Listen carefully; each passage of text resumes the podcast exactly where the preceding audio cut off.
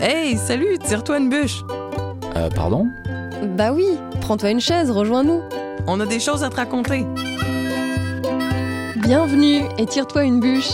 En québécois, c'est une invitation à s'asseoir pour bavarder. Ben oui, chez nous, on est curieux puis on aime ça jaser. Je suis Cyrielle et j'ai vécu dans l'Ouest canadien où j'ai fait de très belles rencontres. Et moi, c'est Marise. Vous l'entendez, je suis de Montréal. Avec nos invités, on vous emmène au Canada découvrir toutes les richesses de notre beau pays. Attention, ce podcast pourrait bien déclencher une furieuse envie de voyager au Canada. Tire-toi une bûche. Épisode 4. Hey, t'as-tu vu nos aurores boréales? Un podcast de Destination Canada. Des voiles vertes, rouges ou violettes qui dansent dans le ciel de la nuit polaire. C'est ça le spectacle magique d'une aurore boréale. Aujourd'hui, on vous dit où, quand et comment en voir au Canada. On reçoit un expert sur le sujet et comme à la fin de chaque épisode, notre ami Jason nous en parlera sous le prisme de la culture autochtone. Ah, tu sais, Cyrielle, moi j'avais 8 ans quand j'ai aperçu un voile rouge au sud de Montréal. Toi, t'aurais pas une meilleure histoire à nous raconter? Oui, moi je me souviendrai toute ma vie de la première fois que j'ai vu des aurores boréales. C'était il y a 5 ans au territoire du Yukon, dans le nord-ouest canadien. On avait envie de dormir en arrivant à Whitehorse. On avait fait 17 heures de trajet depuis Paris, tu te rends compte? Et pourtant, du moment où on les a vus danser devant nous, plus personne n'était fatigué. On était littéralement envoûtés. Le spectacle a duré presque 4 heures avant qu'on ait à nouveau envie de se coucher. Est-ce que tu connais le vieux conte québécois sur les aurores boréales? Non, raconte. C'est l'histoire de Fifi Labranche, un bûcheron qui était sur un chantier puis qui jouait du violon le soir pour ses camarades. Un jour, il y a un autre bûcheron, Pierre Cadoret, dit La Babiche, qui a mis Fifi au défi de faire danser les marionnettes sur un morceau de violon traditionnel, le monémosque. Les marionnettes, c'est les aurores boréales? Oui, et l'histoire raconte que Fifi s'est lancé, mais il s'est retrouvé comme ensorcelé par la musique, et puis il n'a pas réussi à rejouer d'autres morceaux jusqu'à la fin de la saison. Comme si les aurores boréales avaient des pouvoirs maléfiques. On s'en méfiait parce qu'on ne savait pas d'où elle venait. Puis ce qui fait que Fifi a dû faire régler son violon en sortant du bois pour se libérer de l'enchantement.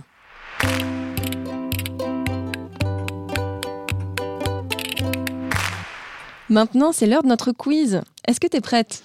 Toujours céréales. Allez, question étymologie pour commencer. Sais-tu d'où vient le mot aurore boréale? D'après moi, c'est Aurora borealis. Et tu as raison, Aurora borealis signifie l'aube venant du nord. Ça fait référence aux aurores polaires qui sont vues au pôle nord, comme au Canada. Au pôle sud, on parle d'aurore australe, mais c'est le même phénomène. Oui, les aurores polaires illuminent les ciels des deux pôles magnétiques. Question de terminologie maintenant. On entend souvent parler de chasse aux aurores boréales plutôt que d'observation. Tu peux nous expliquer pourquoi? Ça dépend en fait si la personne est passive ou active dans son observation. On observe les aurores boréales quand on se pose quelque part puis qu'on attend qu'elles se manifestent. Quand on dit qu'on chasse les aurores boréales, c'est qu'on se déplace avec un véhicule pour aller les observer là où elles sont. Et pour chasser les aurores boréales, on peut prendre la voiture, mais sais-tu où on propose un vol d'avion dédié? Ça, c'est au territoire du Yukon. L'expérience la plus complète s'appelle Aurora 360. Elle inclut le logement, les repas pendant quatre nuits et bien sûr le vol d'une heure pour voir les aurores boréales depuis les airs. Dès l'entrée dans l'avion, ils vous mettent dans l'ambiance avec des lumières vertes pour baliser le passage et des cocktails verts.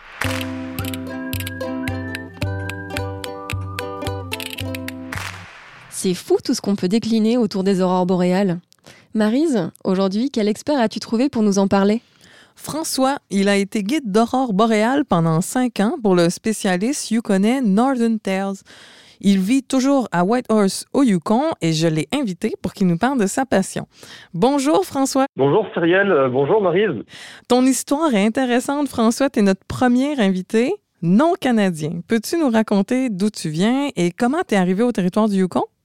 Donc j'ai grandi à Montpellier euh, en France. J'ai quitté la France pour le Canada en 2016 avec ma conjointe. Et euh, j'ai habité à Montréal et de là, j'ai traversé euh, avec un véhicule d'est en ouest le Canada pour aller jusqu'au Yukon et en Alaska, où euh, j'y suis arrivé en tant que touriste. et je ne suis jamais reparti. Cela fait maintenant cinq ans que j'y habite et je suis toujours autant fasciné par ces grands espaces et ces territoires sauvages. Alors, on peut voir des aurores boréales dans d'autres endroits au monde, mais qu'est-ce qui fait que le Canada est un si bon endroit pour les voir? Le Canada est un très bon endroit pour observer les aurores de par sa situation géographique, surtout dans les territoires du Nord. Donc, Nunavut, territoire du Nord-Ouest et Yukon, car il se situe dans l'ovale auroral. L'ovale auroral, c'est comme une couronne qui se pose au niveau du pôle nord terrestre ou du pôle sud pour les aurores australes. Et en fonction de l'activité géomagnétique, cette ovale auroral va se déplacer du nord au sud, mais tout en restant sur ces territoires. Donc pour bien voir des aurores boréales, quelles sont les conditions qu'il faut réunir? Alors, pour bien voir les aurores boréales, il faut tout d'abord avoir un ciel clair un climat sec, le plus sec possible. Ensuite, il faut être situé dans la bonne zone géographique, dans ce qu'on appelle l'ovale auroral, et être à l'écart de toute pollution lumineuse. Donc plus loin des villes on est, meilleur c'est. Et quand est-ce que tu nous conseilles de venir pour mieux voir les aurores boréales? La meilleure période pour observer ce phénomène se situe, je dirais, entre septembre et mi-mars. Dans les territoires du Nord, l'été, il y a le soleil de minuit, au niveau, au niveau du solstice, en juin, ce qui rend l'observation impossible, car le soleil est trop fort pour observer les aurores. Alors qu'en fin septembre jusqu'en mi-mars, les nuits sont plus longues, tout simplement. Nos auditeurs sont curieux. Euh, scientifiquement parlant, est-ce que tu peux nous expliquer d'où viennent les aurores boréales? Les aurores boréales, c'est le résultat d'une réaction atomique entre les vents solaires et les hautes couches de l'atmosphère terrestre. Lorsque les particules solaires chargées, portées par les vents solaires, entrent dans l'atmosphère, donc cette, cette, réaction atomique prend différentes formes et couleurs en fonction des strates de l'atmosphère et ces orages électromagnétiques. Alors François, est-ce que tu peux nous dire de quoi dépend leur couleur? Alors la couleur des aurores boréales, ça va dépendre de plusieurs facteurs. De la composition des gaz qui se trouvent dans l'atmosphère terrestre, de l'altitude à laquelle se forment les aurores et de la quantité d'énergie mise en cause dans cette réaction atomique. Donc, par exemple, le vert, ce que sont les aurores boréales vertes les plus communes, elles résultent d'une collision entre 100 et 300 km d'altitude entre les particules chargées et les molécules d'oxygène. Idem pour la couleur rouge, qui résulte d'une collision euh, au plus haut niveau de l'atmosphère entre 300 et 400 km. Par contre, pour les couleurs bleu, mauve, rose ou rouge foncé, c'est le résultat d'une collision aux plus basses couches de l'atmosphère terrestre, à peu près à 100 km d'altitude, avec les molécules d'hydrogène et d'hélium. C'est le résultat d'une réaction atomique, tout simplement. Tu parles d'une réaction atomique, du coup, est-ce qu'observer les aurores boréales est dangereux? Alors, observer les aurores boréales du sol de notre Terre, c'est pas dangereux, car heureusement, notre champ magnétique nous protège de ces vents solaires qui, qui sont dangereux, par contre, si on les observait de l'espace sans scaphandre hors d'une navette spatiale, ça serait très dangereux parce que c'est des vents solaires qui sont à très très haute température, à plusieurs milliers de degrés. Ah, on est rassuré. ouais, on est rassuré. Notre atmosphère nous protège et ça agit comme un bouclier en fait. Alors, on imagine bien les aurores boréales danser, mais tu parlais de différents types d'aurores, un peu comme les nuages. Est-ce que tu veux bien nous expliquer les différentes formes? Les plus communes, c'est les archées ça forme comme un arc qui ne bouge pas, comme un arc-en-ciel. Ensuite, il y a euh, les aurores boréales en forme de rideau qui bougent, comme un piano en marche ou comme une orgue en marche en forme de drap, qui sont actives de droite à gauche, changeant de couleur très rapidement.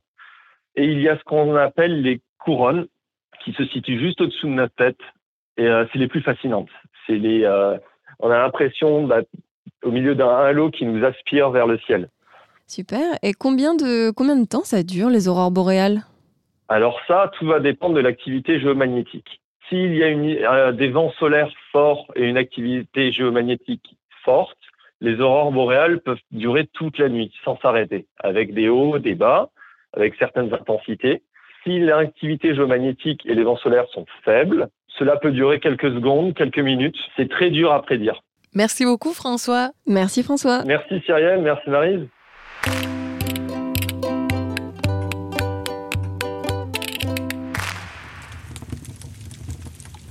Cette expérience est vraiment fascinante. Mais qu'est-ce que j'entends là? Bah Marise, on est en train de se réchauffer là, autour du feu de bois. Il y a souvent des couvertures, des snacks et puis des boissons chaudes.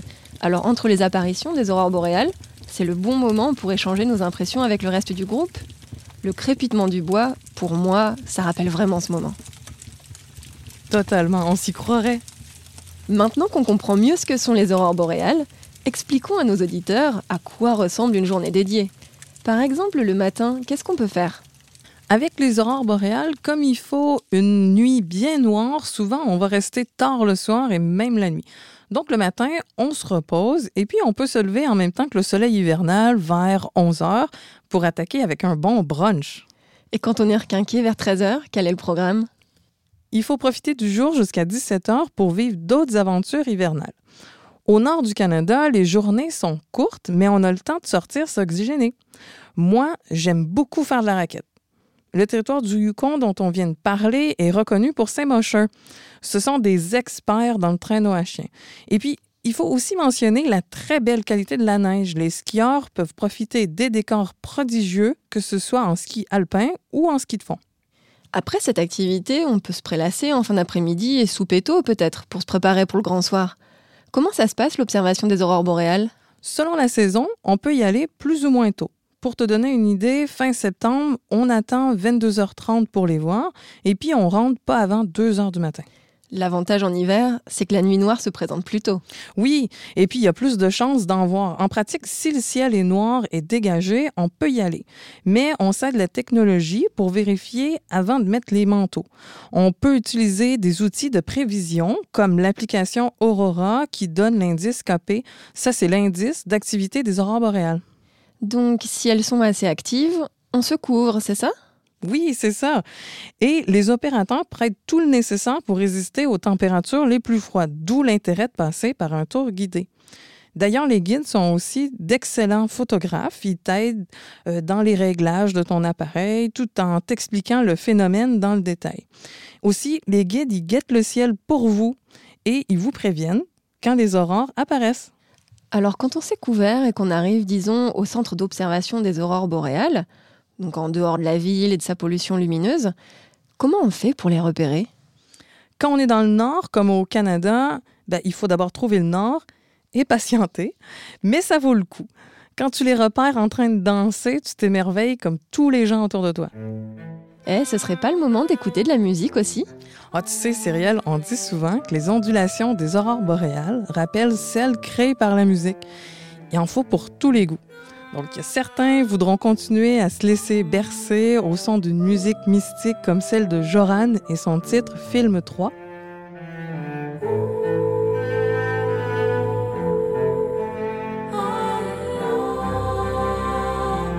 On peut aussi sentir dans les aurores boréales les rythmes d'un rock canadien et se réchauffer en faisant du air guitar sur American Woman par les Guess Who.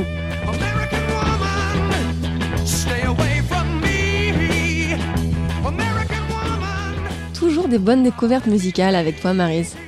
Allez, pour conclure, si on révélait à nos auditeurs quels sont les meilleurs endroits pour voir des aurores boréales au Canada? En réalité, de nombreux endroits au Canada permettent de voir des aurores boréales. On en a déjà vu à Vancouver, dans l'ouest, ou à Saskatoon, dans les prairies canadiennes. Mais quand on voyage pour voir des aurores boréales, il faut optimiser ses chances. On a beaucoup parlé du territoire du Yukon dans cet épisode, mais c'est pas le seul. L'avantage de ce territoire, c'est qu'il offre d'excellentes conditions pour l'observation des aurores boréales et toutes les activités autour pour compléter le séjour. C'est vrai, mais à l'est du Yukon, il y a aussi les territoires du nord-ouest. Leur capitale, Yellowknife, est reconnue pour ses conditions idéales pour l'observation des aurores boréales. Son ciel est si souvent dégagé qu'elles sont visibles 240 nuits par an. Un très bon spot, les territoires du nord-ouest. C'est beaucoup plus isolé aussi, un peu comme le Nunavut, non? Oui, exact. Les avions sont plus chers aussi pour aller au Nunavut, mais la communauté inuit est unique. Sinon, as-tu entendu parler de Churchill au Manitoba? Oui, on en avait parlé d'ailleurs pour l'observation des ours polaires et des baleines belugas. Eh bien, on peut faire euh, d'une pierre deux coups, observer les ours polaires et les aurores boréales. Il y a même un centre d'études nordiques, le Churchill Northern Studies Center, qui présente le phénomène. Churchill est reconnu comme l'un des trois meilleurs spots mondiaux pour voir des aurores boréales, avec des scientifiques du monde entier pour les étudier.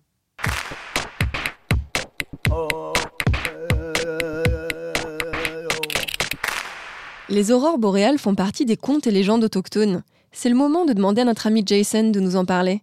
Il est membre de l'Association touristique autochtone du Canada.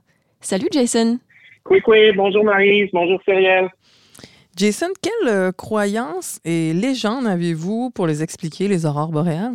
Si je prends par exemple les peuples inuits, euh, les aurores boréales sont pour eux mauvais présage. Euh, donc les Inuits voyaient les aurores boréales un peu comme façon en fait de faire rentrer les enfants à l'intérieur en soirée. Euh, je vous explique, on raconte aux enfants dans les dans les villages inuits depuis la nuit des temps que les aurores boréales, en fait, ce sont des mauvais esprits euh, qui, euh, s'ils restent trop près des aurores boréales et que les aurores boréales s'approchent trop rapidement d'eux, euh, ils pourraient en fait leur couper la tête et jouer au football avec leur tête. D'ailleurs, c'est pour ça a dit que les aurores boréales dansent les Inuits disent qu'ils sont en train de jouer au football avec des têtes d'enfants. Oh Donc, vous comprenez que ça faisait très, très peur aux jeunes Inuits. Oui, ça faisait très, très peur aux jeunes Inuits et je pense que ça, les, ça pouvait les convaincre de rentrer, euh, de rentrer à la maison euh, très tôt, quoi. Euh, maintenant, si je prends par exemple les peuples d'aînés, bien, le peuple d'aînés voit plutôt les aurores boréales comme euh, les esprits, euh, les esprits de la communauté euh, qui viennent rendre euh, visite en fait à, à, à la communauté, qui viennent leur dire écoute, tout va bien, euh, je suis heureux, je danse dans le ciel, euh, donc ne t'inquiète pas, ne, pleure pas ma mort, euh, je suis bien où je suis. Ah, c'est beau ça Il y a aussi une, une vieille tradition, en fait, lorsqu'on lorsque l'on observe les aurores boréales, qui est de siffler pour les faire danser. Donc, euh, si vous allez dans les villages inuits, si vous allez dans les villages d'aînés, vous allez voir lorsqu'il y a des, des, de fortes aurores boréales, les gens dans le, dans le village vont se mettre à siffler. C'est simplement pour faire danser euh, les aurores. Donc, c'est une vieille tradition et même aujourd'hui, avec les vêtements contemporains, on dit qu'on peut jouer avec la fermeture éclair de son manteau pour faire danser les aurores boréales. Qu'est-ce que ça apporterait en plus d'aller voir les aurores boréales avec un guide autochtone? Euh, ça permet, d'une part, euh, il y a de longues attentes pour observer les aurores boréales, donc euh, ça permet de communiquer avec ces gens-là, de mieux comprendre leur culture et puis de partager leur culture. Du coup, Jason, une fois, tu nous avais parlé de ton coup de cœur pour, pour aller voir les aurores boréales. Est-ce que tu veux nous le raconter là? Oui, ben, écoute, c'est mon coup de cœur personnel parce que j'y suis allé, euh, j'y suis allé et, l'observation des aurores boréales était inattendue à cette période de l'année. J'ai eu la chance de faire un trek dans le parc de Pingalouit. Euh, Pingalouit se situe à l'extrême nord de la province du Québec. C'est un, c'est un parc national, en fait, où on fait un trek autour d'un immense lac. Et ce, et ce lac, en fait, est un impact météoritique qui aurait eu lieu il y a des dizaines, voire des centaines de milliers d'années. Euh, D'ailleurs, ce serait l'une des théories, euh, c'est que ce serait l'un des l'un météores qui aurait euh, aidé à l'extinction des dinosaures sur la planète Terre. Donc, c'est c'est vraiment un trek impressionnant. Et on était entouré de dizaines de milliers de caribous. Donc, lorsqu'on est arrivé, euh, nous étions au mois de septembre et il y avait, euh, on est arrivé en plein dans le bon moment euh, de la migration de caribous. Et puis en soirée, bon, on nous dit, écoute, septembre, c'est pas la meilleure période pour observer des aurores boréales. Il y a encore beaucoup de clarté. Il y a encore, euh, il y a- il y a- c'est quand même une période qui est plus nuageuse. Euh, et la dernière soirée, on a eu un spectacle d'aurore boréale absolument magnifique. Euh, donc toute la semaine, en fait, il a fait gris. On voyait pas le, on voyait pas le, le- le ciel. Et on dirait que comme par magie, le grand esprit a voulu nous faire un cadeau euh, avant de partir. C'était absolument impressionnant. Merci beaucoup, Jason. Ça a été un plaisir de discuter avec toi. Merci. Bonne journée. Merci Jason.